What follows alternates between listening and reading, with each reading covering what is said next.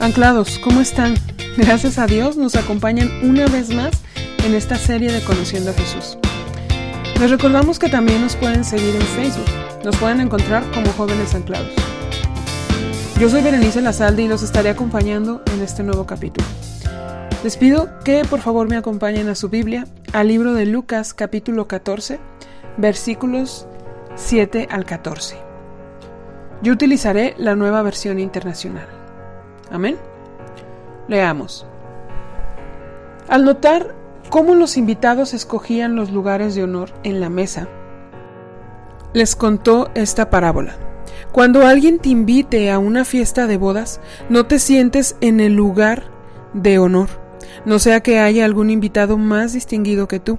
Si es así, el que los invitó a los dos vendrá y te dirá, cédele tu asiento a este hombre. Entonces Avergonzado tendrás que ocupar el último asiento. Más bien, cuando te inviten, siéntate en el último lugar para que cuando venga el que te invitó te diga, amigo, pasa más adelante a un lugar mejor. Así recibirás honor en presencia de todos los demás invitados. Todo el que a sí mismo se enaltece será humillado, y el que se humilla será enaltecido. También dijo Jesús al que lo había invitado, cuando des una comida o una cena, no invites a tus amigos, ni a tus hermanos, ni a tus parientes, ni a tus vecinos ricos, no sea que ellos a su vez te inviten y así seas recompensado.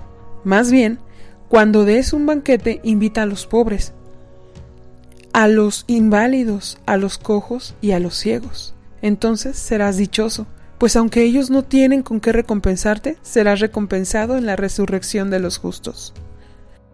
Hoy en día el mundo nos vende la idea de que para llegar a ser reconocidos, respetados o importantes, debemos alcanzar una posición alta, ya sea social o económicamente hablando, o como en estos tiempos estar en el top 10, ser tendencia, tener muchos likes.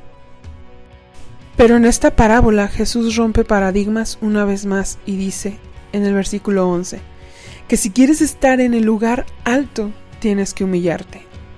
Aquellos que buscaban reconocimiento trataban de ocupar el mejor lugar. Eso lo podemos relacionar con el orgullo. Pero Jesús deja claro que esos serán avergonzados y los humildes serán enaltecidos.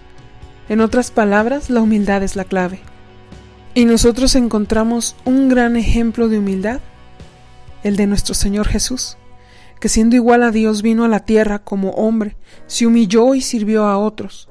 Lo podemos ver en Filipenses 2 del 6 al 11. Si Él en su gloria y majestad hizo eso, ¿cuánto más nosotros, chicos?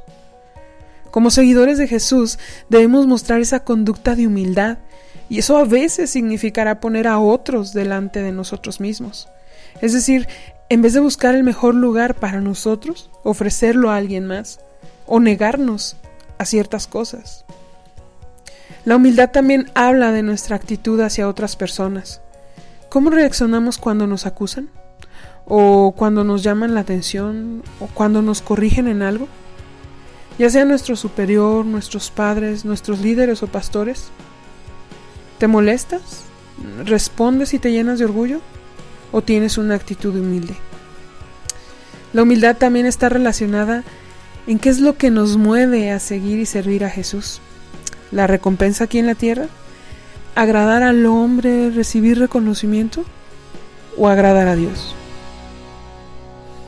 En los versículos 12 al 14 nos menciona que no hay reconocimiento en convidar a aquellos que tienen la capacidad o posibilidad de pagar o reconocerte o devolver el favor, sino en ayudar a aquellos que están necesitados, aquellos al que el resto ignora, aquellos de quien tal vez no podrás recibir nada a cambio.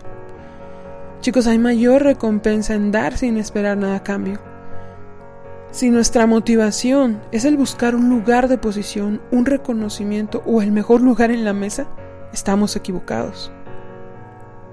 Hoy el mundo te quiere engañar diciendo que la humildad es sinónimo de debilidad, sinónimo de ser un tonto, alguien que se deja, alguien que es conformista, alguien que no busca superarse. Pero Jesús nos habla de la verdad a la luz de su palabra.